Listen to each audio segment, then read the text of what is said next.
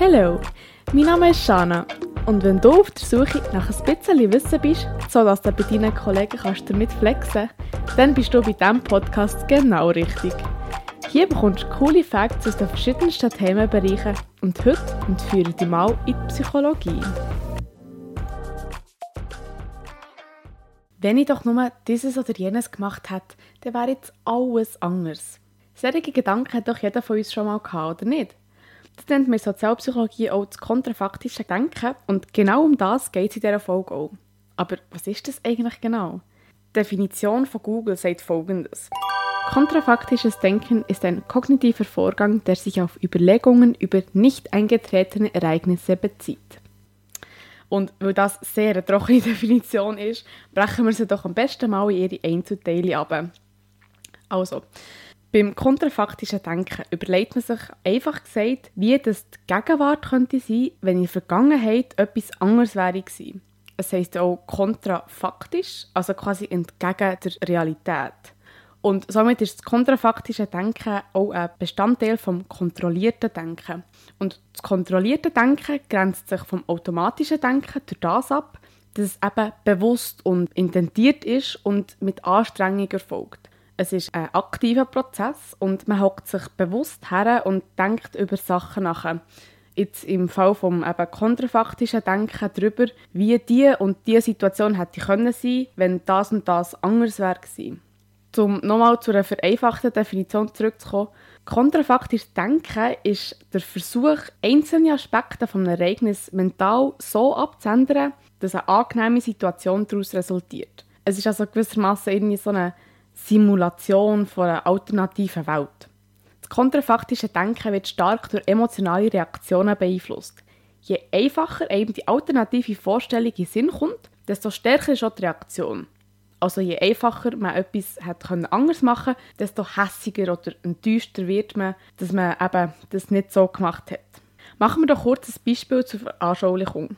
Bei den Olympischen Spielen werden Podestplätze vergeben und während der Silbermedaillengewinner darüber nachdenkt, wie wenig das gefällt hat, für das sie noch gut gewonnen hätten, sind die Bronzemedaillen viel eher einfach froh darum, dass sie überhaupt noch eine Auszeichnung haben bekommen und sie nicht auf dem undankbaren vierten Platz sind gelandet. Und so unterscheidet sich die Richtung vom kontrafaktischen Denken von Person zu Person und von Situation zu Situation. Aber ähm, zum Thema von Richtung kommen wir dann später nochmal dazu. Aber was sind jetzt eigentlich die Auslöser vom kontrafaktischen Denken? Kurz gesagt sind die Auslöser meistens negative, unerwünschte oder unerwartete Ereignisse. Dabei gibt es aber noch den Einflussfaktor der Knappheit. Der Aspekt der Knappheit zeigt sich darin, wie knapp dass man eben die gewünschte Situation verpasst oder nicht erreicht hat. Als kleines Beispiel, wenn man den Zug um zwei Minuten verpasst, dann regt man sich viel mehr auf, als wenn man den Zug um irgendwie 20 Minuten oder eine halbe Stunde verpasst hat. Weil dann denkt man sich viel eher, ja, dann, halt, dann, dann kann ich halt auf den nächsten. Und wenn es mega knapp war, dann regt man sich wirklich richtig darüber auf. Es gibt drei Arten, wo man das kontrafaktische Denken kann drin unterteilen kann. Einerseits die Richtung, dann die Aktivität und der Fokus. Bei Richtung da gibt es einerseits aufwärts und andererseits abwärts gerichtetes Denken. Beim aufwärts gerichteten Denken macht man eine gedankliche, positive Verbesserung der Situation. Also als Beispiel könnte man da wieder den Silbermedaillengewinner nehmen, der traurig darüber ist, dass er sich nicht mehr angestrengt hat und kein Gold gewonnen hat. Beim abwärts gerichteten Denken passiert dementsprechend das Gegenteil und ähm, man macht eine gedankliche Verschlechterung der Situation. Also zum Beispiel der Bronzemedaillier, der sich denkt, puh, zum Glück bin ich noch genug schnell gewesen, sonst wäre ich jetzt gar nicht auf dem Podest oder so. Die andere Art ist eben Aktivität und ähm, hier unterscheidet man zwischen aktiven und inaktiven Handlungen.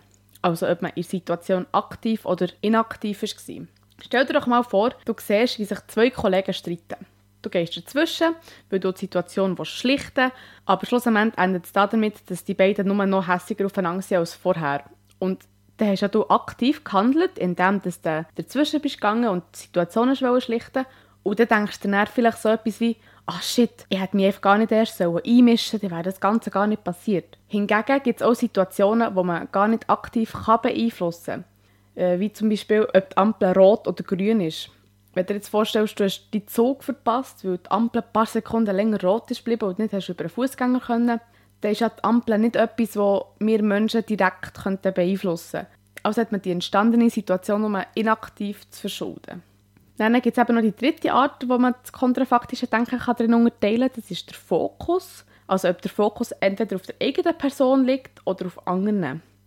Wenn wir uns vorstellen, es hätte einen Autounfall gegeben, dann kann man sich also denken, Scheiße, ich hätte langsamer fahren oder mehr aufpassen, dann hätte ich besser reagieren können. Und dann richtet man den Fokus auf das eigene Verhalten. Oder man kann sich denken, ja, der andere hat halt besser aufpassen weil dann wäre ja auch nichts passiert. Und dann wiederum fokussiert man sich auf das Verhalten der anderen Menschen.